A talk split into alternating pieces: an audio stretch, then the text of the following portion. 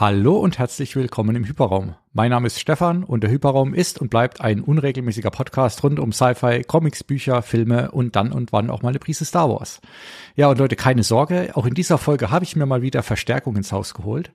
Ähm, mein Gast war Teil des Ensembles der Bucketheads, hat nun mit zwei weiteren äh, den neuen Podcast mit dem verheißungsvollen Namen Air to the Empire gestartet, also eine titelgewordene Ansage an die Podcast-Welt da draußen. Hi Tom, schön, dass du da bist. Hallo Stefan, schön, dass es geklappt hat. Ja, freut mich. Ähm, und ich würde sagen, wir fallen gleich mal mit der thematischen Tür ins Haus, denn ähm, die ZuhörerInnen haben es ja bestimmt schon am Titel erkannt. Es geht heute um analoge Star Wars, also Brettspiele, Tabletop, alles dazwischen. Und ähm, das sind ja alles intensive Hobbys. Von daher würde mich mal interessieren zum Einstieg, was war bei dir als erstes, Tabletop oder Star Wars? Definitiv Star Wars. Ähm, Tabletop habe ich erst gesehen, ähm, ja, im Spielzeugladen oder Modellbauladen, da war ich allerdings schon einige Jahre älter, also so acht, neun, zehn irgendwann und Star Wars habe ich schon viel, viel früher gekannt. Also ich kann das immer nicht so genau rückdatieren, aber als ich in die Grundschule gekommen bin, wusste ich schon sehr genau, wer Luke und so weiter sind. Also das ist ein paar Jahre vorher gewesen. Und was hat dich mehr Geld gekostet seitdem? Gute Frage. Eigentlich beides zusammen. weil die meisten Tabletops oder Tabletop-esken Spiele, die ich spiele, auch Star Wars gebrandet sind. Mhm. Ja, da sind wir ja schon mitten im Thema, denn einer der Gründe, warum wir gesagt haben, es wäre vielleicht ganz cool, äh, mal so eine Folge zu machen, oder zumindest ganz interessant, ob es cool ist, müssen dann andere sagen, ähm, mal so ein bisschen drüber zu sprechen. Zum einen, ähm, ja, wenn man jetzt mal den Einstieg ne, in die analoge Welt machen möchte, ähm, was lohnt sich da für einen? Weil ich glaube, viele Menschen haben ja so ein bisschen vielleicht die Situation, man läuft in den Laden rein, keine Ahnung, Comicladen oder vielleicht auch ein Spieleladen und dann stehen da in den Regalen diese, diese tollen Cover und diese schönen Miniaturen, ja, und dann ähm, ist man natürlich vielleicht ein bisschen angezogen, aber hat eigentlich sonst vielleicht noch mit Spielen gar nicht so am Hut. Und dann ist ja das eine, es gibt eben Tabletop, es gibt Brettspiele, ja, dann ist die Frage bei Brettspielen vielleicht, ähm, gibt ja zum einen, sage ich mal, diese eher Lizenz- Gurken, sage ich jetzt schon mal so ein bisschen, äh, wie eben so, keine Ahnung, Star Wars, Monopoly oder Cluedo Star Wars gibt's glaube ich, auch. Ne? Also Spiele, die, glaube ich, wirklich jeder kennt, äh, halt einfach dann mit dem Branding. Aber dann gibt's ja auch eher schon diese, ja, diese komplexeren Spiele, Kenner- oder Expertenspiele. Und ich glaube, viele trauen sich dann vielleicht gar nicht so richtig ran, weil sie gar nicht wissen, was das ist, wie das funktioniert. Ähm, und ja, weil die ja zum Teil dann auch schon ein paar kleine Einstiegskosten haben, ne? will man auch nicht so viel Geld zum Fenster rauswerfen. Und ähm, ja, deswegen haben wir gedacht, wir gehen mal so ein bisschen durch die relevantesten Sachen durch. Ähm, und das passt ja auch äh, zeitlich schon wieder ganz gut, weil jetzt gerade war in den USA die Gen Con, das ist eine der größeren Spielemessen. Ähm, und da hat unter anderem der, der Verlag, der sehr, sehr viel rund um Star Wars macht, jetzt ähm, einiges gezeigt und angekündigt. Es wird bald ein neues Trading Card Game geben. Da sprechen wir vielleicht noch drüber. Ähm, aber ihr habt ja vielleicht auch schon alle gesehen, ähm, auf diversen Portalen gab es ja sehr viel Werbung zu dem neuen Spiel Shatterpoint, was ja mit, mit sehr schönen Figuren lockt. Und da haben mich auch schon ein, zwei Leute gefragt, Mensch, irgendwie, ich hätte Bock auf tolle Star Wars-Figuren und ich mag ja Spiele. Ist das was für mich vielleicht? Und da kann man das vielleicht mal so als Aufhänger nehmen, weil Shatterpoint ja irgendwie zwischen so dieser Brettspielwelt und der Tabletop-Welt steht, da mal gleich einzusteigen und vielleicht nochmal, dass ich mal auch aufhöre zu reden, vielleicht an dich, Tom, nochmal die Frage, äh, Tabletop, was, was ist das denn überhaupt, wenn ich jetzt bis jetzt jemand bin, der damit noch gar nichts zu tun hat? Ja, was ist Tabletop? Da könnte man jetzt wahrscheinlich stundenlang drüber reden. Ähm, ich sag gleich vorneweg, ich bin nicht der Ultra-Tabletop Experte und ähm, erhebt da keinen Anspruch drauf, dass alles zu 100% korrekt ist. Aber für mich ist Tabletop ein bisschen aufgeteilt in zwei Schienen. Es gibt äh, historische Tabletop-Spiele oder Wargames, Wargaming. Ähm, das sind so Sachen wie Bold Action zum Beispiel. Das sind Zweite Weltkriegsszenarios, äh, Black Powder oder Gettysburg. Also Black Powder ist so ein Spiel, das spielt in den Napoleonischen Kriegen oder Gettysburg im äh, amerikanischen Bürgerkrieg. Also da spielen Leute reale Schlachten nach, ja, Waterloo und so weiter. Und dann die für uns jetzt etwas interessanteren, paar fantastische Systeme oder Fantasy, Sci-Fi, Steampunk Sachen. Ähm, da gibt's zum Beispiel Warhammer. Ja, mhm. das hat ja bestimmt jeder schon mal gehört. Warhammer 40k, also 40.000, das ist so ein grimdark Sci-Fi-Universum. Oder Age of Sigma, äh, auch von Games Workshop. Ähm, Infinity War Machine. Also es gibt etliche Tabletops, aber es gibt eben auch Tabletop-Spiele mit der Star Wars Lizenz, zum Beispiel ja Star Wars Legion oder Shatterpoint. Und das ist so mal der grobe Überblick, was sind denn Tabletops überhaupt. Ähm, was bei Tabletops noch dranhängt, muss man wissen, ähm, es geht da eigentlich nicht immer nur ums Spielen. Also wenn man sich so eine, sagen wir mal, Shatterpoint Box kauft, dann sind da keine fertig schön bemalten Figuren drin, sondern man macht diesen Karton dann auf und dann sind sogenannte Sprues drin, also Gussrahmen mit Einzelteilen, die man dann ja, wo man jeden Torso, jeden Kopf von jeder Figur ausknipsen muss mit so einem kleinen Seitenschneider. Ähm, man darf die dann entgraten, man darf dann die Figuren zusammenkleben, zusammenbauen. Das ist mal der erste Teil. Dann muss man das Ganze grundieren, dann kann man die anmalen und dann ist zumindest mal die Armee fertig und dann hast du noch kein Gelände. das heißt, man müsste da eigentlich dann noch Gelände bauen bei vielen Systemen und so weiter und so fort. Ähm, und dann hast du dir eigentlich noch keine Sekunde irgendwelche Regeln durchgelesen oder Listen gebastelt oder so weiter und so fort. Und je nachdem, welches Tabletop-Spiel du spielst, ähm, hat es kleinere oder größere Ausmaße. Also ein Shatterpoint, das hat nur ein paar Figuren auf, dem, auf der Platte. Ähm, da ist es vielleicht noch recht schnell passiert. Allerdings sowas wie Star Wars Legion, wo du dann ganze Einheiten spielst oder so Warhammer, da hast du unglaublich viele Figürchen auf dem, auf dem Tisch. Und das nimmt eben dementsprechend viel Zeit in Anspruch. Also das sollte man auf jeden Fall bedenken, wenn man sich sowas anschaut oder mit dem Gedanken spielt, mal reinzuschnuppern. Eigentlich bieten die meisten Systeme sogenannte Grundboxen an oder Starter-Sets oder sowas. Und die könnte man sich mal anschauen. Zum Beispiel bei Star Wars Legion ist es so, dass es da für die Klonkriege gibt es ein Starter-Set. Ja, da hast du eine Klonarmee und eine Druidenarmee. Die kann man sich auch gut teilen. Also wenn wir jetzt sagen, wir beide fangen an mit Star Wars Legion, du möchtest gern die Klone spielen, ich die Separatisten, dann kauft man sich zusammen die Box. Weiß gerade nicht, was die kostet. Irgendwas um die 100 Euro wahrscheinlich. Hm, ja, ich glaube so. Und genau, dann zahlst du 50, 50 Euro und ich und dann haben wir jeder eine Armee und können die äh, miteinander spielen. Und das ist eigentlich ein guter Einstieg, finde ich. Was auch noch eine Option ist, schaut mal in eurer Umgebung, ob es irgendwelche Vereine gibt, die solche Spiele spielen. Also ich wohne jetzt in München, in der Großstadt. Ähm, du bist ja auch da ähm, in Mannheim, Mannheim, nicht ganz eine Großstadt, ja. aber zumindest äh, eine größere Stadt. Und also bei mir ist es so, da gibt es einige Vereine, die spielen die unterschiedlichsten Systeme. Natürlich viel Warhammer, ja, aber auch Battletech oder ja, eben auch Star Wars. Und mhm. da kann man mal anklopfen und auch mal fragen, ob, ob, ob du mal mitspielen darfst, ob man mal zusehen darf. Und ich habe die Erfahrung gemacht, dass die sehr, sehr offen sind und sich wirklich freuen, wenn äh, jemand da ist, der sich interessiert fürs Thema. Und man muss ein bisschen aufpassen, weil man ist ruckzuck drin in dem Ding und äh, hat ruckzuck hunderte von Euros investiert und dann hat man auch schnell den berühmt-berüchtigten Pile of Shame, was so viel bedeutet, ich habe hunderte Miniaturen unzusammengebaut, unangemalt, unbespielt irgendwo rumliegen und äh, ja, dann ist das erstmal so. Wobei, das gibt's auch im normalen Brettspiel-Hobby. Äh, da kann ich auch schon Geschichten von erzählen. Ich würde vielleicht noch so äh, ganz grob sagen, natürlich ein Unterschied ist auch, dass äh, Tabletop-Spiele, soweit ich weiß, eigentlich ja alle auch eher konfrontativ sind. Das heißt, du spielst ja Duelle oder Turniere gegeneinander. Und bei Brettspielen gibt's jetzt in den letzten Jahren ja schon auch die Entwicklung, dass es quasi Spiele gibt, die du vielleicht sogar zusammenspielst, kooperativ. Ähm, oder zumindest auch oftmals, selbst wenn sie nicht direkt kooperativ sind, die sind nicht immer direkt konfrontativ. Das heißt, es geht vielleicht halt drum, wer macht mehr Punkte oder wer löst die Aufgabe besser. Ähm, weil ja nicht alle auch so direkt dieses Head-to-Head -Head mögen. Ne? Ähm, Mm, ja, würde ich dir zum Teil recht geben. Also es gibt natürlich auch im Tabletop Turnierszenen. Ja. Also da geht's jetzt nicht darum, die äh, sinnigsten Listen, also die sinnigsten Armeen, wie es am besten vom, von der Story oder von der Lore zusammenpasst, aufzubauen, sondern das, was effizient ist, weil man will da ein Turnier gewinnen damit. Dann gibt's so Leute wie ich, die halt äh, eher aus Spaß an der Freude spielen ähm, und dann sogenannte Flufflisten bauen, also ja, da spiele ich dann halt Sachen, die zusammenpassen gut. Und da kann man durchaus auch kooperativ spielen. Also es gibt hm. auch Kam Leute, die Kampagnen spielen oder irgendwelche.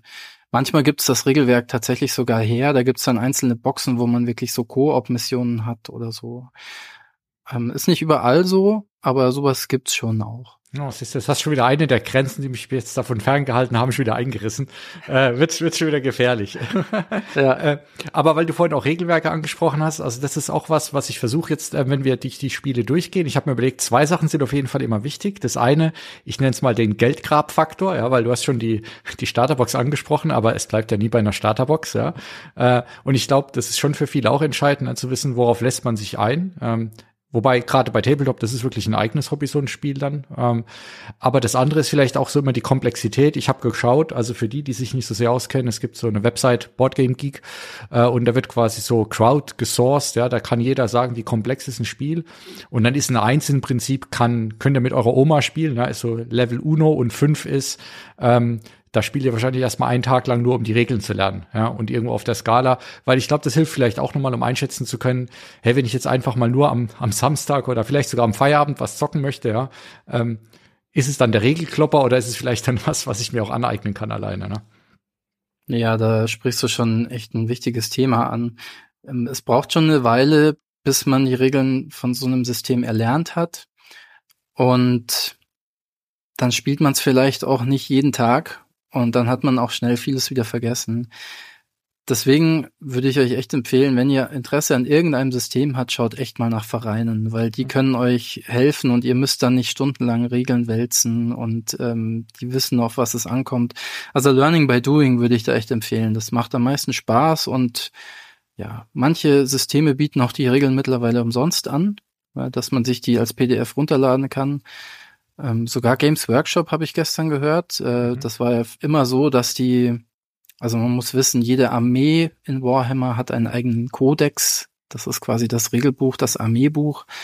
Ähm, und da kam mit jeder Edition dann neu raus und so weiter und so fort. Und die musste man auch immer für teures Geld kaufen. Aber die haben auch ihre Regeln mittlerweile online veröffentlicht. Und ja, die kann man sich runterladen. Finde ich auch echt fair und sinnig. Weil in dem Tempo, wie manche neue Editionen rausbringen. Äh, das geht schon ganz schön ins Geld. Ja, aber ja, die müssen das Geld nicht wie ein Regelwerk machen. Da kommt noch genug anderes hinterher. Genau, ja. Was anderes, was ihr natürlich machen könnt, das ist natürlich nicht so oft möglich, aber es gibt auch öfter kleinere oder größere Messen. Ähm, jetzt, ähm, wer wirklich Lust auf, auf solche Sachen hat, gibt's jetzt im Oktober die Spiele in Essen. Ähm, da muss man natürlich Zeit mitbringen, weil da steht man viel an, da kann man aber auch einiges ausprobieren, auch eben Tabletop, ja. Und bei Tabletop ist der Andrang auch meistens ein bisschen geringer als bei den Brettspielen, weil es halt eine Spielermesse ist oder Spielerinnenmesse. Und ich habe tatsächlich, wo wir jetzt nochmal zu Shatterpoint zurückkommen können, ähm, das auf der BerlinCon ausprobiert. Ja, ich habe selbst also kein Shatterpoint, ähm, aber ich habe mal da die Chance gehabt, so eine ganz kleine Einführungsrunde zu spielen und kann mal versuchen, so zusammenzufassen für die, die sich interessieren. Weil wie gesagt, es sieht ja schon sehr sexy aus und die Werbung war ja auch gut gemacht, weil du siehst ja nur die bemalten Figuren und ähm, was, was auch äh, Shatterpoint jetzt für mich zumindest unterschieden hat von vielen von den anderen Spielen, die wir heute besprechen, ist, dass die durch alle verschiedenen Ehren von Star Wars durchgehen, ne? weil viele andere kümmern sich halt um einen Bereich und in Shatterpoint kannst du quasi eigentlich nach bestimmten Regeln fast alles äh, mixen, wie du möchtest. Also äh, OT, Prequel, Sequels, ähm, alles möglich. Ja, und das Spiel ist eigentlich relativ simpel sogar, weil ich glaube, das soll so ein bisschen so die die Brücke zwischen Tabletop und Brettspiel schließen. Ähm, Du hast also klar ein Terrain und ich glaube, eines der Sachen, wo Shatterpoint so ein bisschen raus will, ist, dass du 3D-Terrain haben kannst. Also es ist auch entscheidend, ob du oben oder unten stehst. Also High Ground bei Star Wars ja immer ganz großes Thema, ja. Aber ähm, und dann hast du quasi deine eigene Squad, die du zusammenstellst, ähm, nach Punkten eben. Und das erste, was, was ich gesehen habe bei dem Spiel, wie ich es dann gemacht habe, ist, du entscheidest gar nicht selbst aktiv, welche deiner Figuren du bewegst, sondern du ziehst von einem Deck und dann wird quasi für dich entschieden, okay, die Karte habe ich gezogen, die Figur spiele ich jetzt. Und die interessante Sache ist wohl so ein bisschen, dass zum einen es viele Synergien zwischen den Figuren gibt. Ja, also du kannst zum Beispiel verschiedene Mandalorianer auf dem Feld haben und dann kann der Anführer oder die Anführerin halt vielleicht die anderen mitziehen oder denen Boost geben. Und das andere ist, dass ähm, wenn du wenn du Kämpfe machst und Kämpfe werden ja in der Regel ausgewürfelt, ja, äh, bei solchen Spielen, ähm, dann hast du nicht einfach nur einen Angriff oder eine Verteidigung, sondern du hast immer so einen so einen ganz kleinen Skilltree, der quasi in dem Angriff abgehandelt wird. Also je nachdem, wie gut du gewürfelt hast, kannst du dann sagen, okay, ich mache einen einfachen Angriff Und wenn du dann noch mehr Punkte vom Würfel übrig hast, kannst du sagen, okay, ich mache vielleicht Angriff A oder B und der verzweigt sich dann ein bisschen weiter und dann kriegst du noch mal extra Punkte drauf. Dann kannst du vielleicht springen oder jemand anders springen lassen oder so. Ja, das, also es ist eigentlich ganz interessant und es ist auch wirklich nicht kompliziert. Der hat uns da in, in zehn Minuten die Regeln erklärt. Also wahrscheinlich nur ein Teil der Regeln. Ne? Und dann haben wir so ein Mini-Szenario gespielt, wo es darum ging, quasi verschiedene Punkte zu erobern. Ähm, auch diese Regeln, ja, also dieses Ausmessen, wie weit kann ich gehen und wer ist in der Reichweite, war da auch sehr simpel, weil da gibt's ähm, ja Schablonen oder oder für mich als Laie waren es Maßbänder, wahrscheinlich sind Schablonen, die du einfach dran stellst und dann siehst du, okay, so weit kann ich laufen. Wenn ich so weit gelaufen bin, wer ist in Reichweite oder wie hoch kann ich springen, ne? Und das ist eigentlich schon, muss ich sagen, ganz cool. Ich, ich sag sogar erschreckend cool, wenn wir dann zum, zum Geldgrabfaktor kommen. Ähm, und ähm, ja, ist glaube ich auch was, was so ein bisschen darauf abzieht, dass du das auch zu Hause auf dem Küchentisch einfach machen kannst, weil da auch in der Grundbox schon einiges an Gelände drin ist, ja. Und das ist eigentlich echt ganz cool, wenn du das dann mal aufgebaut hast. Wobei der Aufbau, also da muss man sich wirklich reinfuchsen, glaube ich. Ja. Also das ist nichts, wenn, wenn jemand noch nie irgendwas mit Minis bauen gemacht hat, dann glaube ich, würde die Person da schon dran scheitern. Ja. Ähm, aber wenn man das mal geschafft hat, ist ganz cool. Also ich sag mal, wer Lust hat, äh, ich glaube, das könnte ein gutes Einstiegsspiel sein, aber man muss sich bewusst sein, ne? die Grundbox kostet, glaube ich, 150 Euro im Moment. Ähm, die wird bestimmt noch günstiger, aber die hat relativ viele Miniaturen. Ich glaube, sechs oder acht Miniaturen aus, aus äh, verschiedenen Factions. Die hat Gelände dabei. Aber wenn man dann ein bisschen weiter guckt, dann sieht man ja schon, dass sie jetzt Sets rausbringen ne, für alles Interessante. Ähm, zu Kenobi äh, und was weiß ich was. Und dann kostet halt jedes Set kostet auch gleich mal wieder zwischen 50 und 100 Euro. Und ihr wollt ja dann wahrscheinlich auch alle, alle Helden und Heldinnen sammeln. Und deswegen würde ich sagen, das Spiel kann schon richtig ins Geld gehen, wenn man es richtig machen will. Aber ich kann mir vorstellen, dass man auch nur mit der Corebox genug Spaß haben kann, erstmal, wenn man casual einfach zu Hause ab und zu mal ein bisschen spielt. Ja. Und ja, ist äh, von der Komplexität her ist es so mit einer 3,5 bewertet. Das heißt, es ist auf jeden Fall schon nicht ganz, ganz einfach von den Regeln. Ja, wenn ihr noch nie sowas gespielt habt, ähm, dann wird es, glaube ich, schon ein bisschen dauern. Aber mein Gefühl war, es ist jetzt nicht unschaffbar. Also das Regelheft ist jetzt nicht richtig dick, sondern ich glaube dann eher, du musst halt wissen, welche Figur wie funktioniert und mit wem die gut funktioniert und was so die Synergien sind. Ich glaube, das ist dann so ein bisschen das Meta, was da die Komplexität ausmacht, ja. Ja, ich habe das äh, Spiel ja auch sehen dürfen. Du warst ja auch auf der Star Wars Celebration ja, dieses genau, Jahr. Ja. Da haben sie es auch vorgestellt. Ich hatte keine Gelegenheit, das zu spielen, mal wirklich. Es sieht auf jeden Fall super aus, muss ich echt sagen. Was mich ein bisschen abschreckt, sind zwei Dinge. Erstens mal ist das brutalst teuer. Also ich finde 150 Euro für so ein paar Figuren. Puh, also da gibt's andere Produkte, die deutlich attraktiver sind, was das angeht. Ähm, ja, da weiß ich jetzt nicht, wie stark die Lizenzkeule zugeschlagen hat oder was da der Grund für diesen Preis ist. Also echt krass. Und ja, ich, ich nehme halt mittlerweile eher Abstand von, also ich baue nicht gern zusammen. Das ist einfach eine persönliche Sache. Ähm, ja, und das hat so auch so seine Tücken. Ja, man würde denken, okay, dann baue ich alle Miniaturen zusammen, dann grundiere ich die und so. Und dann wirst du aber irgendwann merken, wenn du die schon zusammengebaut hast, ist gar nicht so leicht, manche Figuren noch anzumalen, weil du dann nicht mehr in jede Ecke so reinkommst, so optimal und so. Also hätte ich zumindest den Anspruch, ich müsste jetzt wirklich jeden Arm anmalen und jeden Körper und so weiter und so fort und dann die alle zusammenbasteln. Ah, das, das würde unfassbar viel Zeit in Anspruch nehmen, die ich eigentlich gar nicht habe. Aber ich gebe dir recht, das Spielsystem sah ziemlich, also doch überraschend attraktiv aus. Ähm, es ist auch kein Legion-Klon oder so, was anfangs ja oft mal vermutet wurde. Ähm, das, es hat schon seinen Reiz. Ja, stimmt schon. Also es ist auch, ja, schon irgendwie was Neues. Also für mich zumindest. Nee, und vielleicht ganz kurz nochmal Exkurs zum Anmalen, weil das ist ja auch was, das habe ich mir in der Corona-Zeit ja auch an die Backe geschafft, dieses Hobby. Ähm, das sollte man vielleicht auch, also Zeit, aber auch kosten, ne? weil selbst wenn du so einen Shatterpoint bemalen willst, da sind wahrscheinlich die nächsten 50 Euro auch weg, alleine nur für Farben und Zubehör, was du darum brauchst. Und dann muss man ehrlicherweise sagen, ähm, dann braucht man wahrscheinlich auch so ein paar Übungsfiguren, weil am Anfang kann man es einfach nicht. Ne? Und ähm, man will ja, also meine Figuren waren am Anfang auch nicht toll und sind es jetzt immer noch nicht, aber man will ja zumindest das Schlimmste mal irgendwo abfedern, ähm, wenn man so die ersten Handstriche noch lernt. Also das, das darf man auch nicht vergessen bei sowas. Das ist wirklich dann ein eigenes Hobby, was man startet. Ja. Ja, muss man wirklich sagen, ja. Also auch hier, da hat man schnell mal x Farben zusammen, man braucht Pinsel, irgendwie am besten noch eine Nasspalette und so, es geht alles ziemlich ins Geld, ja. Und äh, ich hatte jetzt relativ einfach den Einstieg, als ich damit angefangen habe, weil ich beruflich einfach viel mit Farben zu tun habe. Ähm, da ist es mir leicht gefallen. Aber auch ja, so ein bisschen Farbenlehre, was mische ich jetzt zusammen, was kommt dann da raus? Ist das dann der Farbton, den ich haben will? Das kann schnell frustrierend werden. Ne? Das stimmt. Also, aber es ist ein tolles Hobby, wenn man sich drauf einlässt, aber es ist, ich bin auch noch ganz, ganz am Anfang. Ja. Also, aber du hast gerade schon Legion erwähnt, genau. Ähm, Legion ist ja so das andere große Ding, würde ich mal sagen, ne? für mich als Laie im, im Tabletop-Bereich, wo man immer auch auf der Celebration, da sieht man ja Regale von äh, fantastischen Minis und Packungen. Ähm, das ist äh, quasi, würdest du sagen, so ein bisschen die gleiche Richtung, aber dann schon noch eher ein bisschen Tabletop-lastiger als Shatterpoint oder, oder wo ist das einzuordnen?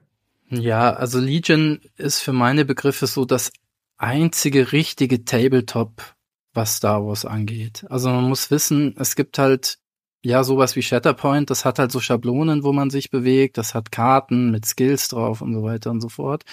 Ähm, das gibt's, es gibt bei Legion auch Fähigkeiten, allerdings ähm, ja, da hat man halt ein Maßband, wo man misst, äh, Schablon. Ich hoffe, ich erzähle jetzt nichts Falsches, aber man bewegt sich da mit dem Maßband. Man ist da wirklich auf einem Terrain, auf einem Gelände und so weiter. Also es sind so, ja, ähm, so, so, so Kriterien, die halt eigentlich für ein Tabletop sprechen, wohingegen auch zum Beispiel X-Wing oder Armada auch schon irgendwie Tabletops sind, aber ja, auch da bewegt man sich wieder mit Schablonen. Man hat dann so Karten, die einem gewisse, ja, die Pilotenkarten, Ausrüstungskarten und so.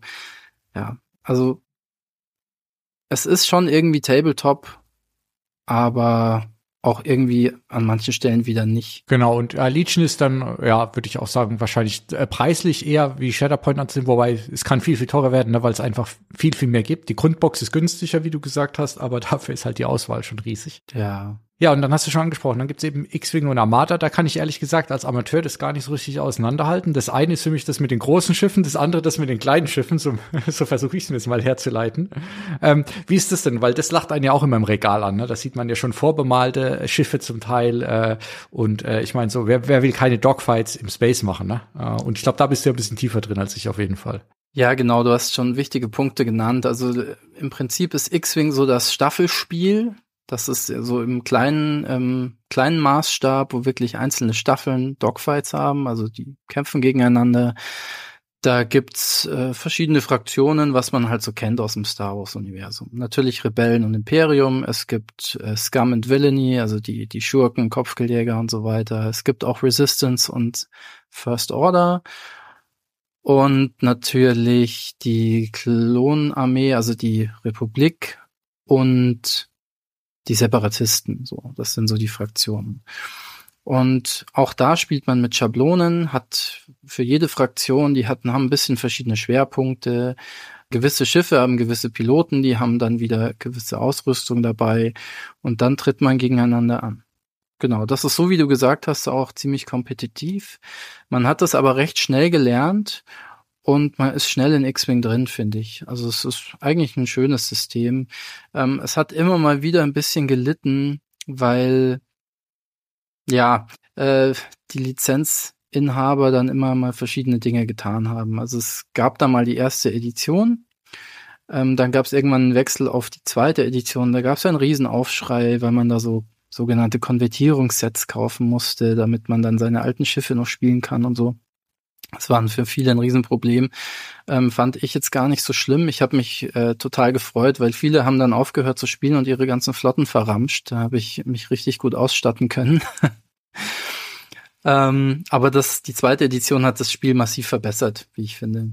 Und äh, vor ein, zwei Jahren ging die Lizenz von Fantasy Flight Games rüber zu Atomic Mass Games. Und die haben das Spiel auch nochmal ganz grundlegend verändert.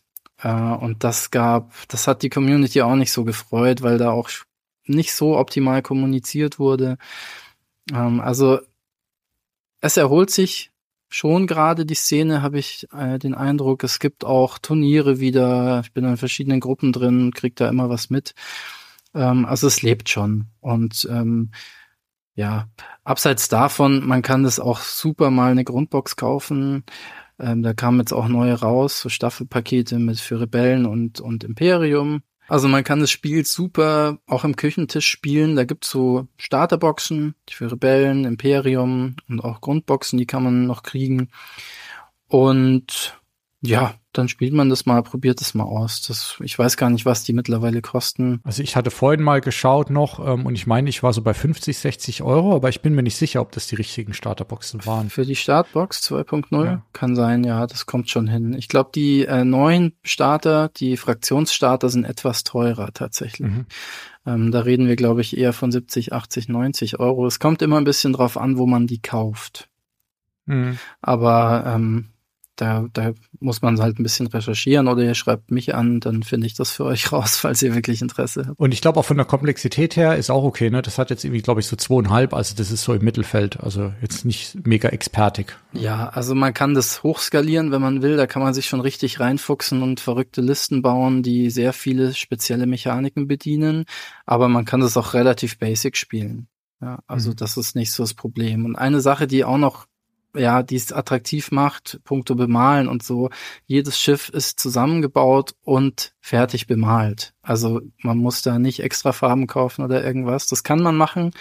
Ich habe einige Schiffe nochmal neu anbemalt, angemalt, aber muss man nicht. Also das kann man so, wie es ist, auspacken und loslegen. Und wie ist es, ähm, auch von mir mal wieder so eine Laienfrage, ähm, aber bei ähm, na, Warhammer höre ich immer, das ist auch schon so ein bisschen leicht Pay to Win. Wenn du halt dir die, die neuesten und tollsten Armeen holst und weißt quasi, was die Punkte gibt, dann kannst du quasi, wenn du mit jemandem spielst, der vielleicht nicht die besten äh, KriegerInnen dahingestellt hat, dann hast du eigentlich schon gewonnen, bevor das Spiel losgeht. Ist es da jetzt auch so bei X-Wing oder ist es eher, dass man auf einem Level spielen kann?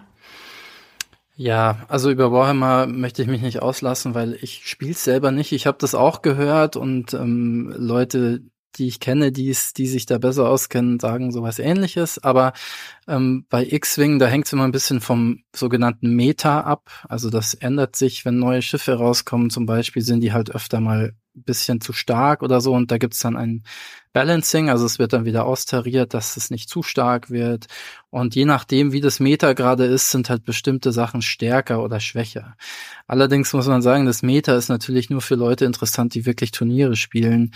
Und das interessiert dich am Küchentisch nicht. Mhm. Ähm, wie gesagt, ich spiele größtenteils äh, ja so Bier- und Brezelspiele nennt man das ja unter in Kreisen und ja, da, da habe ich noch nie irgendwie was festgestellt, das was jetzt total überstark ist oder so. Es gibt starke Charaktere, zum Beispiel bei der Republik gibt's natürlich Jedi, Anakin Skywalker, Obi-Wan Kenobi und so weiter. Ähm, ja, das sind halt Jedi. Die haben halt Jedi-Kräfte und die Macht. Ähm, aber selbst die kann man gut auskontern, wenn man weiß wie. Und da muss man sich halt ein bisschen reinknien dann. Aber so klassisches Spiel, Rebellen, Imperium, TIE Fighter gegen X-Wing, das ist echt okay. Also da kann man einfach losspielen. Okay, und was würdest du sagen, wie oft muss man sich, wenn man dann wirklich Lust drauf hat, halt quasi Nachschub holen im Sinne von, ähm, keine Ahnung, neue, neue, neue Schiffe, neue Packs und so weiter? Also in der klassischen äh, Grundbox war ein X-Wing drin und zwei TIE Fighter. Das war okay, aber es war natürlich noch nicht super cool. Also ähm, vielleicht schaut man mal, ob man auf eBay Kleinanzeigen gebraucht irgendwelche Flotten findet. Aber Achtung, die sollten 2.0 kompatibel sein, ja. Sonst ähm, spielt ihr quasi nach dem alten Regelwerk, was meiner Meinung nach nicht so gut ist. Und ja, man kann halt in den neuen Starter-Sets sind mehr Schiffe drin. Also bei den beim Imperium sind zum Beispiel zwei TIE Fighter, ein TIE Advanced und ein TIE Bomber drin. Dann habt ihr schon mal vier Stück. Mhm. Ja. Also wenn ihr irgendwie so eine Kombination zusammenkriegt, dann ist da, habt ihr da schon mal was, wo ihr ganz nette Spiele machen könnt. Es gibt auch in den neuen Boxen sogenannte Quick Build oder Loadout Karten, glaube ich, heißen die, wo schon vorgefertigte Schiffe sind mit bestimmter Ausrüstung. Die sind wirklich auch super zum Einstieg. Da könnt ihr quasi direkt loslegen, ohne euch jetzt sämtliche Ausrüstungsgegenstände ähm, durchlesen zu müssen. Es gibt auch Szenario Packs, die sind cool. Da spielt man zum Beispiel den Angriff auf den Todesstern, also diesen berühmten Trench Run. Dafür braucht man aber bestimmte Schiffe. Also da bräuchtet ihr zum Beispiel schon mal einen Millennium Falcon, X-Wings, Y-Wings und so weiter. Das könnte man sich auch noch anschauen, wenn man denn dann ein bisschen ausgestattet ist. Und ansonsten würde ich sagen, kauft euch, überlegt euch mal, was für eine Fraktion ihr richtig gut findet und sucht euch einen guten Kumpel, der sich dann eine weitere holt und dann kauft ihr euch einfach die Schiffe, die euch gut gefallen. Da würde ich jetzt gar nicht äh, ja irgendwie überlegen, was ist super stark oder so. Einfach, wenn ihr den Millennium Falcon haben wollt, holt ihn euch. Armada ist dann, sag ich mal, vereinfacht gesagt, das gleiche in groß mit Schwerpunkt halt eher dann auf äh, Großkampfschiffen ähm, und vielleicht, dass du nicht die einzelnen Kleinfighter hast oder gibt es da noch mehr Unterschiede als Laie jetzt einfach? Ja, da gibt es schon noch mehr Unterschiede. Also es stimmt, Armada ist, sind die Großkampfschiffe, also spielen dann nicht mehr X-Wing und TIE Fighter gegeneinander. Die gibt's da auch, allerdings als ganze Staffeln. Ja. Mhm. Und ähm, da sind aber auch große Sternzerstörer dabei oder diese Mon Calamari Kreuzer oder die Veneter Sternzerstörer von der Republik. Ähm, Armada ist ein bisschen ein Stiefkind. Da kam immer schon relativ zäh und in unregelmäßigen Abständen mit langen Pausen nur was raus. Und ähm, ja, bei der Republik und äh, Separatisten, da gibt's jetzt nicht so viele Schiffe. Also ja, es gibt, der Großteil ist wirklich Imperium gegen Rebellen. Und das Spiel ist langsamer, das spielt man über sechs Runden. Das klingt jetzt erstmal wenig. Äh, aber wenn man das mal gespielt hat, dann merkt man schnell, dass eine Runde ja schon mal gut eine halbe, dreiviertel Stunde dauern kann, bis jeder mit seinem Zug durch ist und dann geht das schon in die Länge. Zumindest wenn man so ungeübt ist wie ich. Also ich habe äh, kenne da Leute, die sind natürlich viel fitter im System und dann geht das auch schneller.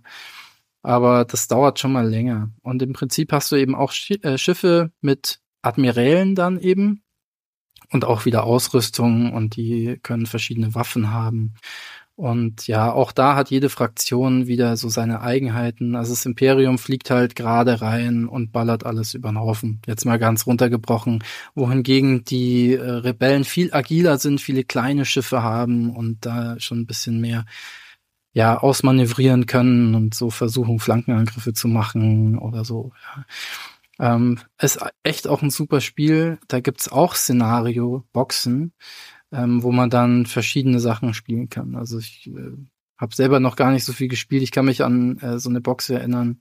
Die habe ich auch. Da sind zum Beispiel Purgles drin, ja, diese Weltraumwalfische und dann muss man da die begleiten und so, ja. Also da kann man auch kooperativ spielen. Und es ist wahrscheinlich vom Platzaufwand ein bisschen größer, ne? Äh, könnte ich mir jetzt einfach mal vorstellen. Oder sind die auf, sind die dann trotzdem relativ klein, die mm, Die, ja, also das klassische X-Wing-Feld bei uns ist 90 mal 90. Also ich krieg das schon mal nicht auf meinen Küchentisch drauf. Ähm, das spielt man übrigens auf so Karten, auf so Maps. Da gibt's äh, so Mauspad-Maps oder aus ähm, LKW-Plane verschieden bedruckte Karten. Genau, X-Wing 90 x 90 und Armada ist im Standardformat eigentlich doppelt so groß. Ja? Also zweimal so eine Matte. Und ja, ja, die große Schiffe brauchen ja mehr Platz. okay, das ist also nichts, was man unbedingt in der heimischen Küche spielen kann. Kommt auf ja, die Küche, ja. Je nachdem. Grundbox ist auch wahrscheinlich so beim 100er oder sowas, ne? Und dann. Ja, obwohl man bei Armada sagen muss, die Grundbox die funktioniert, aber ihr könnt da kein voll bepunktetes Spiel machen damit. Da ist ein, ein kleiner Sternzerstörer drin und eine Rebellenkorvette und diese und ein zweites Rebellenschiff und damit könnt ihr mal so ein Testspiel machen. Da müsstet ihr tatsächlich noch mal was nachkaufen, damit ihr auf die vollen Punkte kommt. Ein voll bepunktetes Spiel. Ich sehe schon, das ist dann Serious Business. Naja, so serious klingt, ist es gar nicht, wie es klingt. Also ähm, es gibt halt immer gewisse Standardpunkte, ähm, weiß nicht, sind das 200 oder so? Ich weiß es gerade gar nicht auswendig mehr, weil ich schon so lange nicht mehr spielen konnte. Ähm, genau, aber die jedes jedes Schiff hat dann eine gewisse Anzahl an Punkten, jede Ausrüstung auch, und dann kannst du quasi, bis du das Maximum erreicht hast von deiner Flotte, ähm, aufstocken und dann ist halt zu. Ja. Ähm, ein Tipp noch übrigens, es gibt ja Geschäfte, in denen man Tabletop-Sachen kaufen kann.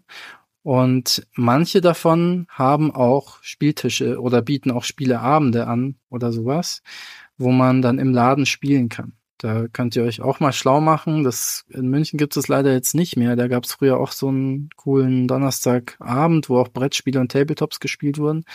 Und da konnte man hingehen und äh, sich einfach mal anschauen, was die da so spielen. Und zuschauen und vielleicht sogar mitmachen. Das ist auch noch eine, war echt eine coole Sache. Ähm, ich weiß, dass in anderen Städten gibt es das noch. Ja, lohnt sich, glaube ich, schon zu gucken, weil zum Kennenlernen ist es dann vielleicht. Und dann hat man halt auch gleich Leute, die da Lust drauf haben, das zu spielen, was ja echt bei sowas dann schon ein Problem sein Absolut, kann. Absolut, ja. Ja, dann springen wir mal ein bisschen weiter zu einem anderen Spiel, was äh, so dann zwischen den Welten, jetzt waren wir ja sehr Tabletop-lastig und ähm, das ist Imperial Assault. Ähm, das ist auch schon ein bisschen älter. Ähm, und das, äh, ich glaube, es hat angefangen in 2014 und leider muss ich gleich dazu sagen, auf Deutsch wird das Spiel nicht mehr vertrieben. Ja, das heißt, wer auf jeden Fall Deutsch spielen will, der muss gucken. Ähm, mittlerweile haben sich die Preise so ein bisschen wieder erholt. Zwischendurch war es wirklich verrückt, was, was man auf Ebay dafür zahlen musste, aber es ist trotzdem noch leider zum Teil gerade die Erweiterungen und die Erweiterungen, die halt interessant sind, meiner Meinung nach viel, viel zu teuer. Aber wenn man eben ähm, Englisch kann, und eigentlich braucht man gerade bei den Erweiterungen nicht viel, nicht viel Sprache. Dann kann man die auch einfach nach wie vor auf Englisch kaufen. Und ähm, Imperial Assault ist eigentlich ganz interessant, weil du kannst es eigentlich auf verschiedenste Arten spielen. Und ich, also ich muss dazu sagen, ich habe jetzt noch nicht sonderlich viel gespielt, ja, und auch immer nur auf die eine Art, nämlich kooperativ gegen die App. Ja, das ist was, was später erst in das Spiel kam, dass du quasi alleine oder in einer Gruppe äh, gegen die App spielst. Das ist was, das macht der Verlag Fantasy Flight eigentlich ganz gerne. Dann hast du quasi die App, die sagt dir, wo du was platzieren musst. Also du hast so Tiles, ne, aus denen du so ein Level zusammenstellst. Und das Schöne ist, du weißt am Anfang auch nicht genau, wie das aufgebaut wird, sondern du fängst halt auf dem Startfeld an und dann, je nachdem, durch welche Türen du gehst oder welche Gänge du entlang gehst, baut sich das so langsam auf. Und dann, ein bisschen Dungeon Crawler mäßig, ja. Genau, quasi, das ist ja so die Portierung der Idee, wie man es auch auf dem PC oder auf den Konsolen kennt. Ne? Und das ist natürlich cool, wenn es eine App für einen macht ähm, die dann so ein bisschen den Verwaltungsaufwand wegnimmt. Ja, manche Leute mögen das ja nicht beim, beim Brettspielen Apps, aber ich finde, wenn es sich in dem Rahmen bewegt, ist eigentlich ganz cool. Ne? Und die, die sagt dir dann auch dynamisch, wo welche Gegner hinkommen. Aber ab dem Moment, ab dem die dann platziert sind, macht man das quasi alles selbst, ja, und muss die dann selbst bewegen. Und dann gibt's auch Karten für Punkte. Und ja, ist eigentlich auch ganz spaßig, weil du läufst quasi mit deiner Truppe durch die Gegend, ähm, führst halt so Mini-Gefechte, ne? wird viel gewürfelt auch wieder, ähm, kannst sich so ein bisschen aufleveln. Äh, und ähm, lebt halt einfach davon, dass es unendlich viele Figuren gibt, äh, aber dann eben schon zusammengebaute, aber noch nicht bemalte Figuren. Ja? Ähm, und ähm, ich weiß gar nicht, glaube ich, sechs große Erweiterungen und wahrscheinlich wirklich Dutzende kleine, ne, mit denen du alles Mögliche spielen kannst. Und ähm, ist auf jeden Fall cool, weil es auch von den Regeln her sieht kompliziert aus, ist aber eigentlich unterm Strich gar nicht so schwer, weil was machst du? Du bewegst dich oder machst eine Aktion und eine Aktion ist halt kämpfen oder interagieren und dann gibt's da noch ein paar kleine Regeln. Ja, also es ist eher so die taktischen und strategischen Überlegungen. Ja? Du hast keine Ahnung, fünf Gegner äh, und musst irgendwie zur Tür durch. Wie schaffst du es irgendwie mit Lebenspunkten und so weiter da Haus zu halten?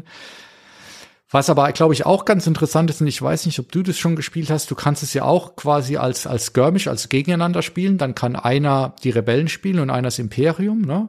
Und man kann auch, glaube ich, One versus Many spielen, wenn man eben nicht mit der App spielen will. Dann regelt einer quasi die ganze Verwaltung und spielt den Imperiumsspieler und alle anderen spielen quasi kooperativ gegen die eine Person. Ich weiß nicht, ob du das schon mal Ja, genau das. Ähm, also was ich bei, bei Imperial Assault ganz cool finde, das ist so ein bisschen Rollenspiel auch.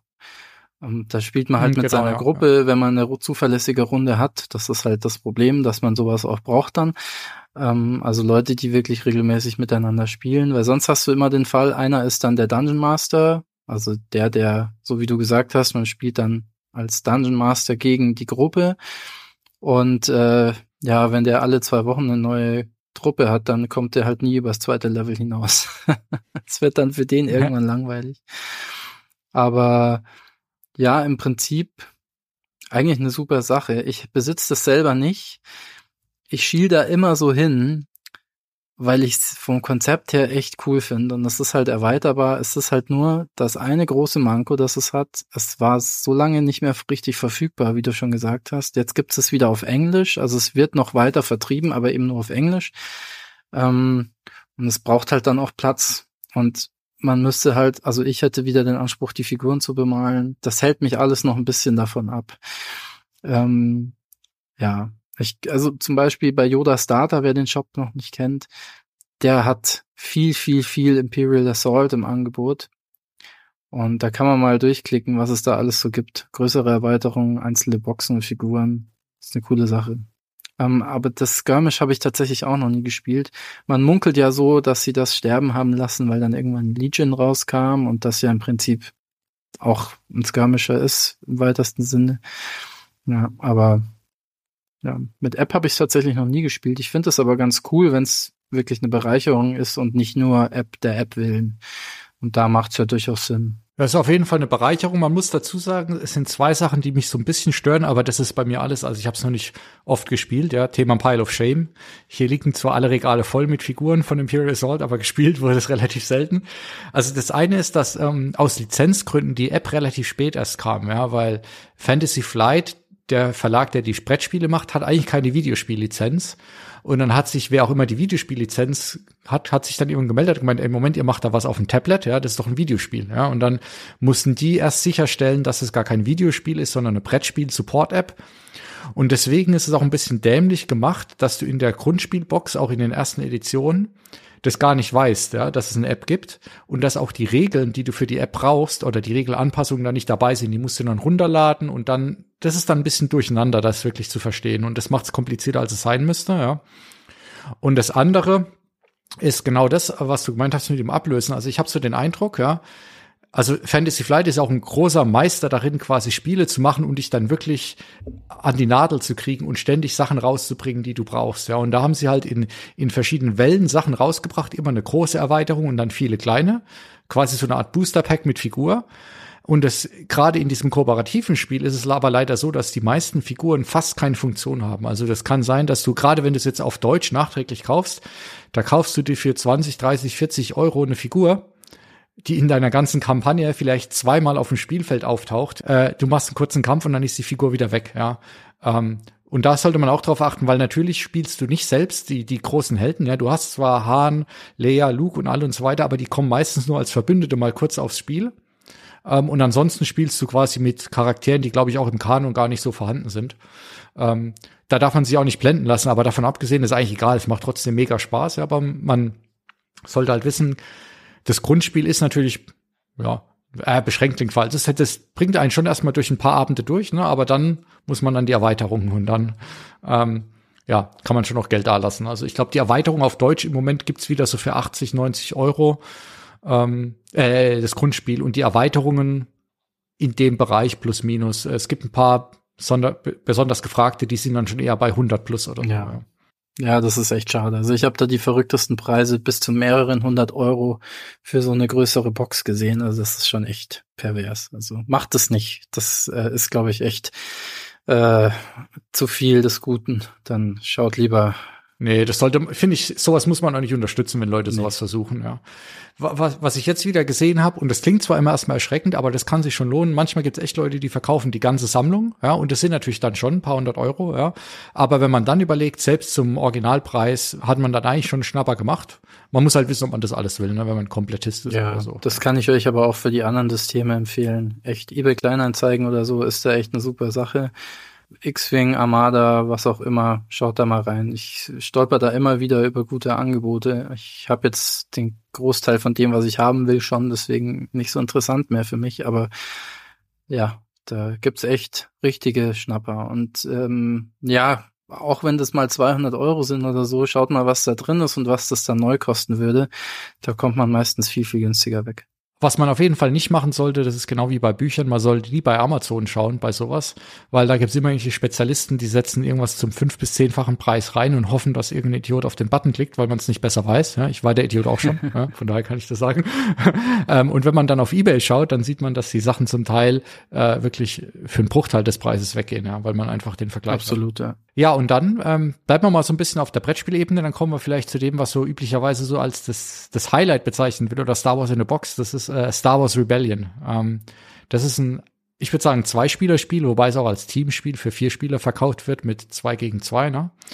Ähm, und ähm, das ist ein Spiel, äh, hat jetzt auch, glaube ich, schon so fünf, sechs, sieben, acht Jahre auf dem Buckel, ich weiß gar nicht genau ähm, wo eben einer oder eine die Rebellion spielt und die andere Person spielt, Imper Person spielt Imperium und man spielt quasi ein bisschen Star Wars nach gegeneinander. Ne? Also die Rebellen müssen sich quasi vom Imperium so ein bisschen fernhalten und versuchen, genug Sympa Sympathiepunkte zu erlangen, ja, über genug lange, genügend lange Zeit, während das Imperium versucht, die Rebellion zu vernichten. Ähm, das ist mal ganz grob der Rahmen und man spielt auch mit vielen tollen kleinen Miniaturen. Ja, wobei man so sagen, die sind toll, wenn man sie angemalt hat. Ansonsten, dadurch, dass sie sehr klein sind, hat man einfach sehr viel graues, ja. braunes Plastik ja. auf dem Spielfeld liegen. Ja.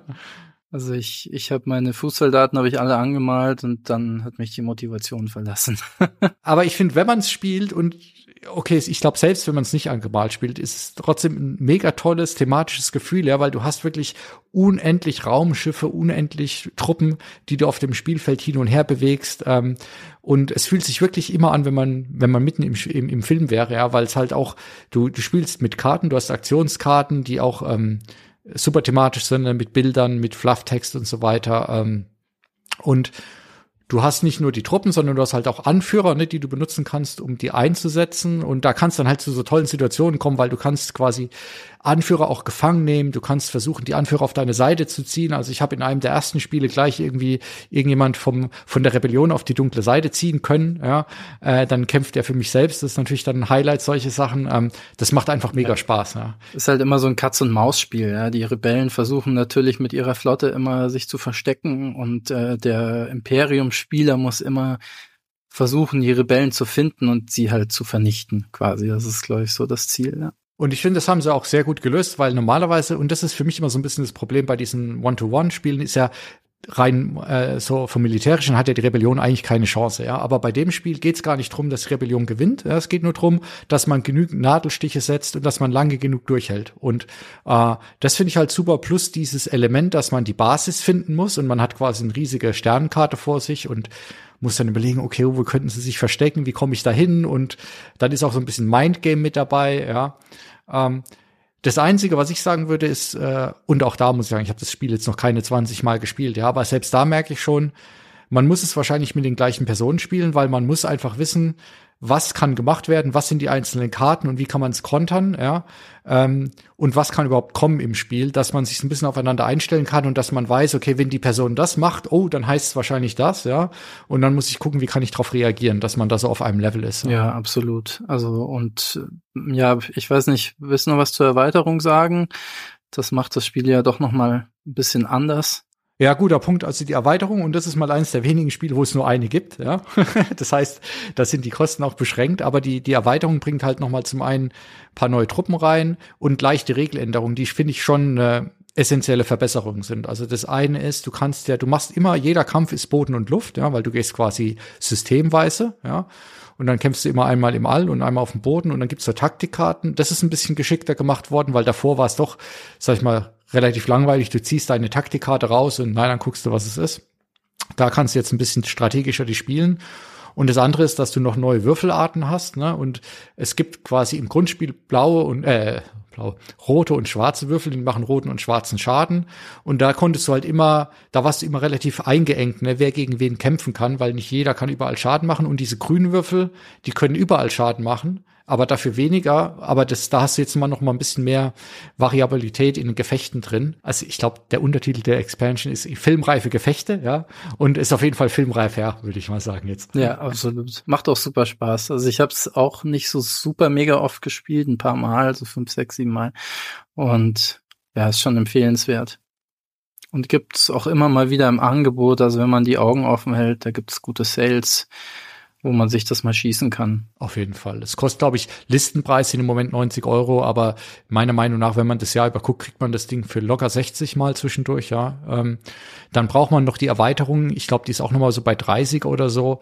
Ähm, aber dann mehr braucht man bei dem Spiel nicht und damit hat man wirklich unendlich viel Spaß, ja. Und also wenn man es thematisch mag, ähm, da, also bei dem Spiel ist wirklich sehr, sehr viel, sehr richtig gemacht worden, meiner Meinung nach. Ja. Und ich glaube, wenn es ein Star Wars-Spiel gibt, was man sich holen sollte, würde ich sagen, dann ist es Rebellion.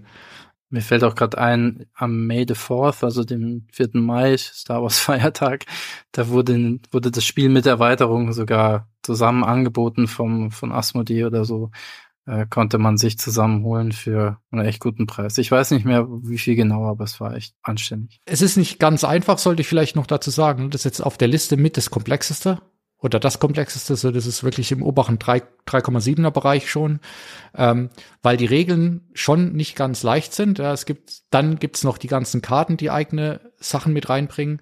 Und leider, das muss ich sagen, die Erweiterung ins Grundspiel reinzumachen, ich weiß nicht, wie man die Regel so dämlich schreiben konnte. Das ist eigentlich soll das sehr einfach sein, aber es ist total verwirrend.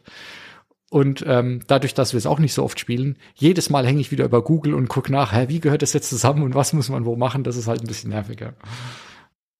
Ja, und dann aber vielleicht äh, bleibt man gleich mal bei den Duellspielen sozusagen, weil da gibt's jetzt äh, seit, glaube ich, seit ein, zwei Jahren, ähm, nee, Quatsch, seit diesem Jahr erst, glaube ich, Star Wars, der, der Deckbuilding Game, ja, nachdem sich ja wirklich sehr viele Jahre gar nichts getan hat im Star Wars Bereich, äh, mit ganz kleinen Ausnahmen, kam dann auf einmal dieses Deckbuilding Game. Und ähm, das ist so, würde ich mal sagen, da werden mich jetzt auch die Magic-Spieler für töten, aber das ist so ein ganz bisschen, sage ich mal, Magic im Star Wars gewandt, wobei eher gibt andere Spiele, Star Realms oder sowas, die da eher sind. Aber ich sag mal, in dem Sinne, zwei Leute haben, äh, sitzen sich gegenüber und spielen Karten gegeneinander. Ich sag mal, da hört die Gemeinsamkeit schon auf, ja. Ähm, weil wir ziehen alle aus dem gemeinsamen Deck. Äh, wir haben nicht unser eigenes Deck, sondern wir ziehen daraus, ne? Ähm, und es geht dann quasi drum, dass jeder eine Basis hat und ich versuche Schaden auf die Basis des Gegners zu machen, indem ich halt mir Karten kaufe und Karten spiele. Ne? Und da sind halt auch wieder tolle thematische Karten drin und ähm, es gibt noch einen Machtfaktor, den man haben kann, wenn man die Macht auf seine Seite zieht, dann hat man ein paar Vorteile. Äh, ja, ich weiß nicht, ob du es schon gespielt hast, aber ich fand es jetzt äh, flottes kleines Spiel. Äh, ich ja. habe es noch nicht gespielt. Ich habe da bewusst die Finger davon gelassen, weil ich ja dieses Living Card mhm. Game von vor x Jahren noch hab und das ja ja, wirkte für mich zumindest mal so, als ob das so ähnlich wäre. Ich kann es aber nicht beschwören. Also wie gesagt, ich hab's jetzt, hatte jetzt noch keine Gelegenheit. Kam da schon Erweiterung oder so raus? Weiß ich jetzt gar nicht. Es hieß ursprünglich, es kommt keine, ja, aber jetzt natürlich, das Spiel war jetzt okay. noch ein mega Erfolg. Jetzt kommt noch eine Erweiterung, ja. Ähm, aber das ist auch eins der Spiele, wo ich sagen, da braucht man eigentlich, also man vermisst im Moment nichts, ja. Es gibt Karten, genug Karten, was sind das vielleicht ich weiß gar nicht, welche Zahl da ich falsch, sagen wir 60, 80 Karten oder sowas, ja. Ähm, da ist genug Abwechslung drin, aber es ist immer noch so, dass man sich darauf einstellen kann. Selbst nach ein, zwei Partien weiß man ungefähr, wie der Hase läuft, weil natürlich nicht jede Karte einzeln vorkommt nur, ja. Ähm, und ähm, also das erfindet jetzt mit Sicherheit nicht das Rad neu, ja. Also wenn man, wenn man öfter Karten, Duellspiele gespielt hat, dann kennt man das, ja, aber es ist halt, ja, macht echt ja. Spaß. Also vielleicht hole ich mir das doch mal, wenn es irgendwo für einen schmalen Taler äh, zu haben ist. Aber es ist halt ein geschlossenes System. Also weil du Magic angesprochen hast, Magic ist ja, ja. da kommen ja alle Nasen lang irgendwelche neuen Erweiterungen raus und neue Sets und neue Editionen, keine Ahnung, wie man das genau nennt. Äh, es ist kein Sammelkartenspiel. Also es ist, das ist eine Box, nee, wo man genau. fertige Decks für Imperium und Rebellen drin hat. Und dann kann man das spielen. Und das ja, wird halt offensichtlich jetzt erweitert. Bin mal gespannt. Muss ich mir echt nochmal anschauen, genauer. Ja, also ich, ich war echt positiv überrascht, weil ich bin so ein bisschen drum rumgeschlichen und habe gedacht, naja, eigentlich braucht man es nicht. Und dann irgendwann, da wieder auf der Berlin komme ich komm für 30 Euro, nehmen wir das jetzt mal mit, probieren das aus, ja. Und dann war das echt spaßig, ja. Ähm, weil auch du, es kann natürlich manchmal sein, dass du Pech hast und du ziehst nur schlechte Karten aus der Mitte, ja. Ähm, und aber dann, das Spiel ist auch in 15 Minuten rum, dann machst du das nächste, ja, und es geht weiter. Okay, und wie so ein normales Spiel, was würdest du sagen, wie lange dauert das? Ja, also ich glaube, du kannst es in 20 Minuten machen, weil du du du hast ähm, das ist ja mega schnell. Ja, also du also es ist ja so, du hast äh, jeder jeder hat quasi drei verschiedene Basen, ja, die man nacheinander wer zuerst drei Basen zerstört hat, gewinnt. Die erste hat acht Lebenspunkte, danach so zwischen 15 und 20. Ähm, und ich meine, was machst du? Du kaufst dir Karten aus der Mitte, ja, haust Schaden raus, ähm, musst ein bisschen taktisch spielen.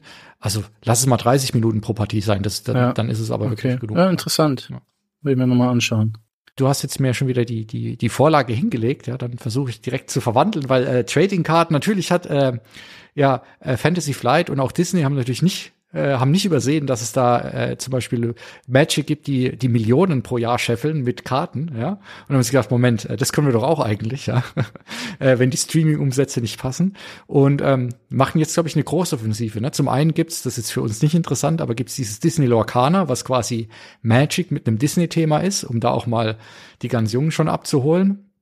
Aber ähm, jetzt wurde angekündigt und zum ersten Mal auf der GenCon halt auch ein bisschen mehr im Detail gezeigt, äh, Star Wars Unlimited, äh, The Trading Card Game. Und das ist jetzt dann, da passt der Vergleich ja. eher. Ne? Das ist wirklich jetzt Magic für Star Wars Fans, weil wir kaufen uns Booster Packs. Ne? Wir, wir haben zwar Starter Decks, aber wir brauchen Booster Packs, in dem quasi Karten zufällig verteilt sind. Und wir spielen wieder gegeneinander und versuchen äh, uns, äh, ich, ich glaube auch da geht es darum, die Basis zu erobern oder sowas. Ne? Und ich habe es mir jetzt noch gar nicht so genau angeschaut, weil Sammelkartenspiele davor habe ich ein bisschen Angst.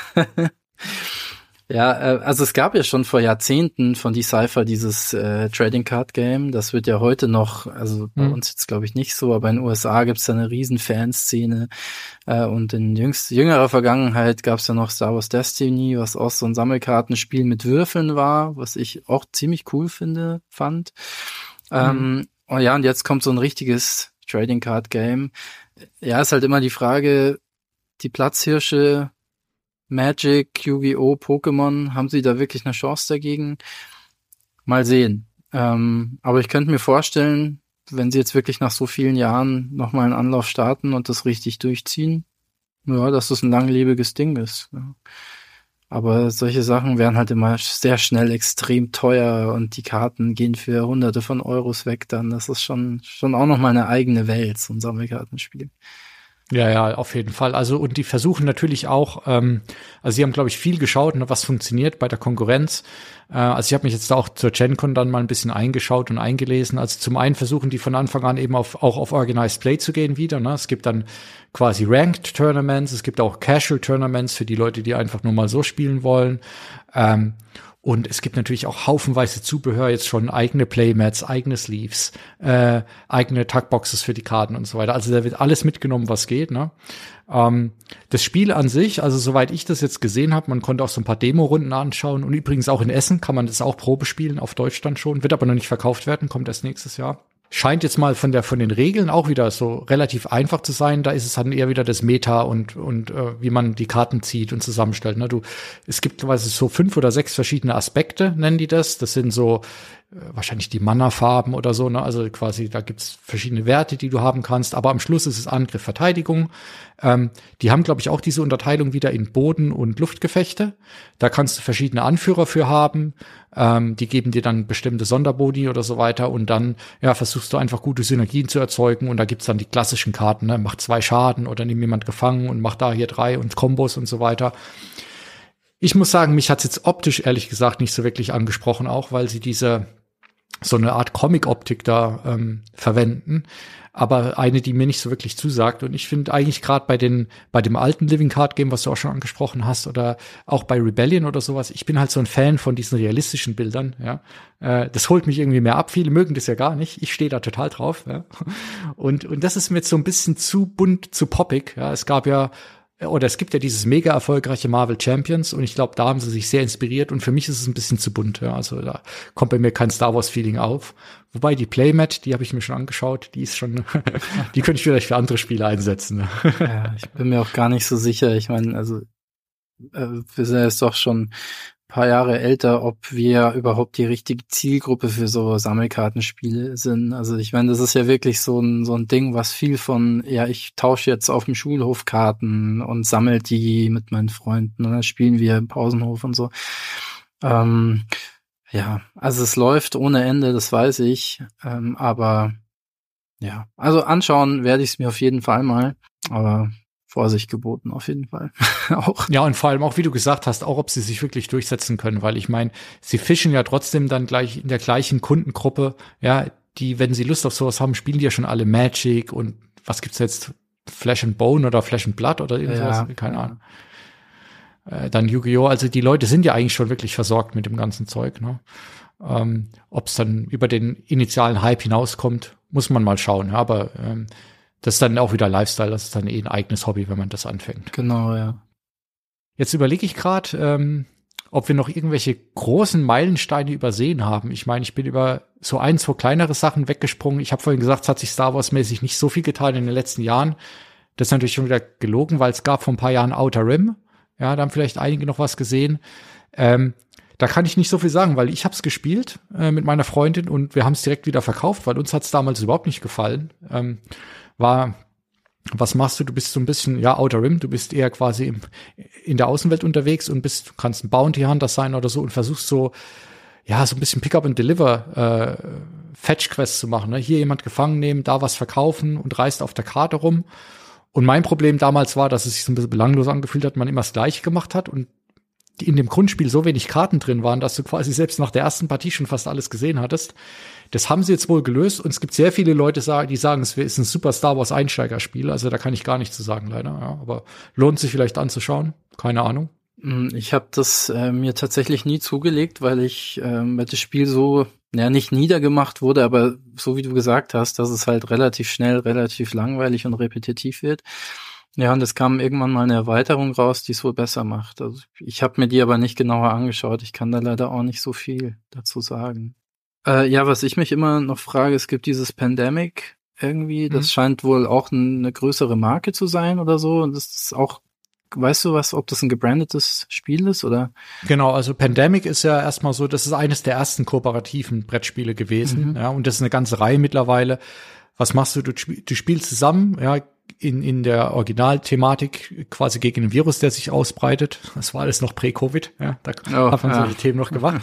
ähm, und äh, das, das ist eigentlich ein saucooles Spiel und ist eigentlich auch relativ simpel, ja. Ähm, und ist schon würde ich sagen, auch schon ein Gateway- oder Einsteigerspiel mittlerweile, weil du kannst zusammen spielen und du musst quasi versuchen, die, die sich ausbreitende Gefahr einzudämmen, ja. Und da merkst du schon ausbreitende Gefahr. Das können Viren sein, das können aber auch Orks im Warcraft-Universum sein. Es gibt auch ein Pandemic Warcraft.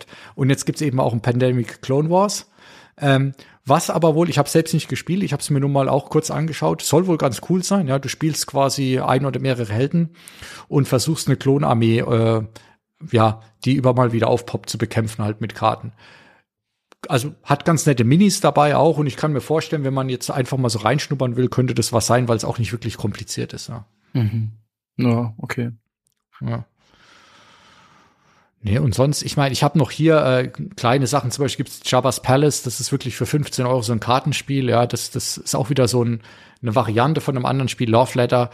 Da spielst du quasi gegeneinander so ein bisschen, jeder hat Karten, immer zwei Karten auf der Hand oder eine auf der Hand und zieht eine. Und dann musst du dich so ein bisschen mit Zahlen und Spezialeffekten äh, ja, so ein bisschen battlen, das ist ganz spaßig, ja, aber das ist auch nichts, also die, die Karten sind richtig geil, ja, da sind tolle Illustrationen drauf, aber das ist nichts, wo du sagen würdest, ich spiele Star Wars. Ja, was wir noch mal hatten, zumindest zwei Stück davon waren diese Unlock-Spiele, diese, mhm. wie nennt man die denn? Ah ja, genau, ja. Ähm, ja, ja, so Escape -Spiele Genau, so Escape Games sind das. Die gibt's ja auch äh, von verschiedenen Firmen in verschiedenem Gewand mit allen möglichen Szenarien oder in allen möglichen Universen. Da gibt's glaube ich drei oder vier im Star Wars Universum. Ist auch mit einer App unterstützt, was ganz cool war. Aber da hast du halt immer das Problem, da gibst du halt 15, 20 Euro dafür aus, dann spielst du es einmal durch und kennst es quasi. Ja. Ähm, ja, man kann die dann ganz gut tauschen gegen andere Spiele. ich glaube, da ist so eine so eine kleine Szene entstanden, die dann die Escape Games untereinander tauscht. Also wir spielen eigentlich fast alle von diesen Escape-Spielen, ja, egal welches Thema. Äh, und auch viele von diesen Unlock, die sind echt cool. Äh, außer, wie du gesagt, man gibt halt 30 Euro aus, um es einmal zu spielen, ja. Aber ich gut, wenn du essen gehst oder ins Kino, ist auch 30 weg, ja, ja für einmal. Ähm, ähm, aber ich muss sagen, ich fand die, die Star Wars Unlock, die haben mir ehrlich gesagt nicht so gut gefallen. Die waren zum einfach, zu einfach, wenn man das, wenn man die Art von Spiel kennt, ja. Und ja, auch wieder Gestaltung und Story manchmal kommt es mir so vor, wenn sie nur die Lizenz für den Namen haben, aber nicht für mehr, ja, dann, dann ist es immer so alles so ein bisschen wie auf Wish bestellt, sagt man immer. Ne? Es ist immer, es erinnert dich an die Figuren, aber auch nicht richtig und die Story, aber es ist alles irgendwie so ein bisschen, keine Ahnung, wie so ein Knock-off dann manchmal. Ja? Also das hat mir persönlich nicht so gefallen, aber ich kann mir vorstellen, dass man Spaß mit hat, ja. Ja, ich kann das gar nicht beurteilen, weil ich nicht so regelmäßig und auch nicht so viele davon gespielt habe. Ja, das ist halt einfach mal ganz nett, wenn man so einen Abend Zeit hat oder eigentlich auch nur ein paar Stunden. Was ich jetzt noch gesehen habe, auch wieder zur GenCon, gibt's noch mal ein neues Spiel, das heißt jetzt Star Wars Rivals. Ähm, da versucht man, glaube ich, auch noch mal so ein bisschen auf dieser Funko Pop äh, Bubble Bobblehead irgendwie Welle mitzuschwimmen, ne? weil Funko macht ja auch diese Heads. Ja. Die haben aber auch eine Brettspiel Division und das ist auch wieder so ein Battler. Ja? Also da kaufst du dir auch eine Grundbox, da sind sechs von diesen Figuren. Dann spielst du gegeneinander, aber sehr, sehr simpel scheint es wohl zu sein. Ich habe mir da ein kurzes Playthrough angeschaut du hast quasi ein paar Karten mit Zahlen und wer die höhere Zahl hat, vereinfacht gesagt gewinnt. Da gibt's noch Spezialeffekte, da musst du so ein bisschen pokern, mehr oder weniger, ja, gegeneinander. Und ich, ja, aber auch da, die, die, die Corebox ist super klein, die wollen dir natürlich dann die Booster mit den Figuren verkaufen, ja, dass du auch die Figuren sammelst und so weiter. Das kommt mir ehrlich gesagt, ich könnte denen jetzt Unrecht tun, aber es kommt jetzt eher so wie so ein Cash Grab vor, ja, um dann nochmal die Figurensammler abzuholen irgendwie weiß ich jetzt nicht, wann das brauchen wird. Ja, ich habe das auch auf der Celebration aus weiter Ferne gesehen, weil ich habe es mich, hab's nicht eingesehen, mich da anzumelden, um in den Funko Store zu dürfen. ähm, ja, es sah ganz nett aus, aber ja, ich, bin, ich bin tatsächlich nicht so Funko-affin, deswegen. Wow. Was wäre denn unser Fazit, so eine, eine, kleine Kaufempfehlung, wenn denn jemand sagt, okay, ich will jetzt mal mehr als Monopoly machen ähm, und mich mal reinfuchsen, aber vielleicht jetzt noch kein lebenslanges Commitment für ein neues Hobby abgeben. ja, also ich glaube, im Tabletop oder Tabletop-esken Bereich macht man erst noch mit X-Wing, glaube ich, nichts verkehrt. Da gibt's äh, Material dafür, da kriegt man auch gebraucht ganz gut was. Wie gesagt, passt da auf, dass ihr 2.0 Sachen kriegt und nicht die alte Version, weil sonst müsst ihr konvertieren und das ist momentan nicht so leicht. und ja, Brettspiele. Ja, da würde ich sagen, auf jeden Fall Rebellion, ja. Ähm, wie gesagt, das ist nicht ganz günstig, aber wartet auf einen Schnapper, ja. Guckt euch ein paar Regelvideos an im Internet, ähm, da gibt's tolle Erklärungen. Und ähm, ja, dann könnt ihr das zusammen am ersten Abend braucht ihr wahrscheinlich schon den ganzen Abend, ja. Aber wenn ihr es dann drin habt, dann geht es immer schneller. Und also das ist was, äh, das würde ich immer auf den Tisch bringen, ja. Leider viel zu selten, aber ich mache immer einmal so im Jahr, mache ich so ein kleines Ranking, was sind meine Lieblingsspiele und ich glaube, es ist immer auf der eins oder zwei, seit ich's hab. Ja. cool. Ja. ja mir macht's auch viel Spaß. Hab's jetzt auch schon länger nicht mehr spielen können, aber auf jeden Fall empfehlenswert. Ähm, ich versuche auch ähm, mal in die in die Show Notes und vielleicht noch mal irgendwie in so ein Tweet oder sowas mal die wichtigsten Links zu packen, ja. Ähm, weil was wir zum Beispiel noch gar nicht besprochen haben, es gibt halt auch viel Fanmade-Content, ja, für einige von den Spielen. Ähm, da kann man dann gucken, ja, dass man, dass man echt sich noch ein paar Sachen ausdruckt und spielt. Da gibt's, glaube ich, gutes Zeug. Nicht, dass ich das alles ausprobiert hätte.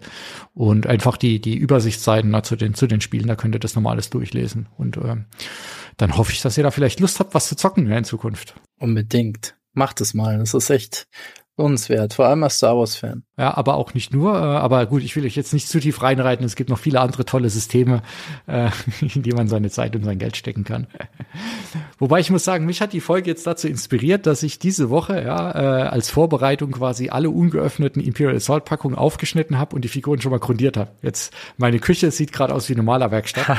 ähm, und wer weiß, wann ich sie anmale. Aber jetzt zumindest ähm, habe ich den Wert von allen Figuren schon mal eben gerade auf den Bruchteil reduziert. Ja, ah, ich denke mir da immer, es ist zum Spielen da, nicht zum Sammeln eigentlich. Also irgendwie sammelt man ja auch solche Spiele dann, aber ja, dafür ist es doch gemacht.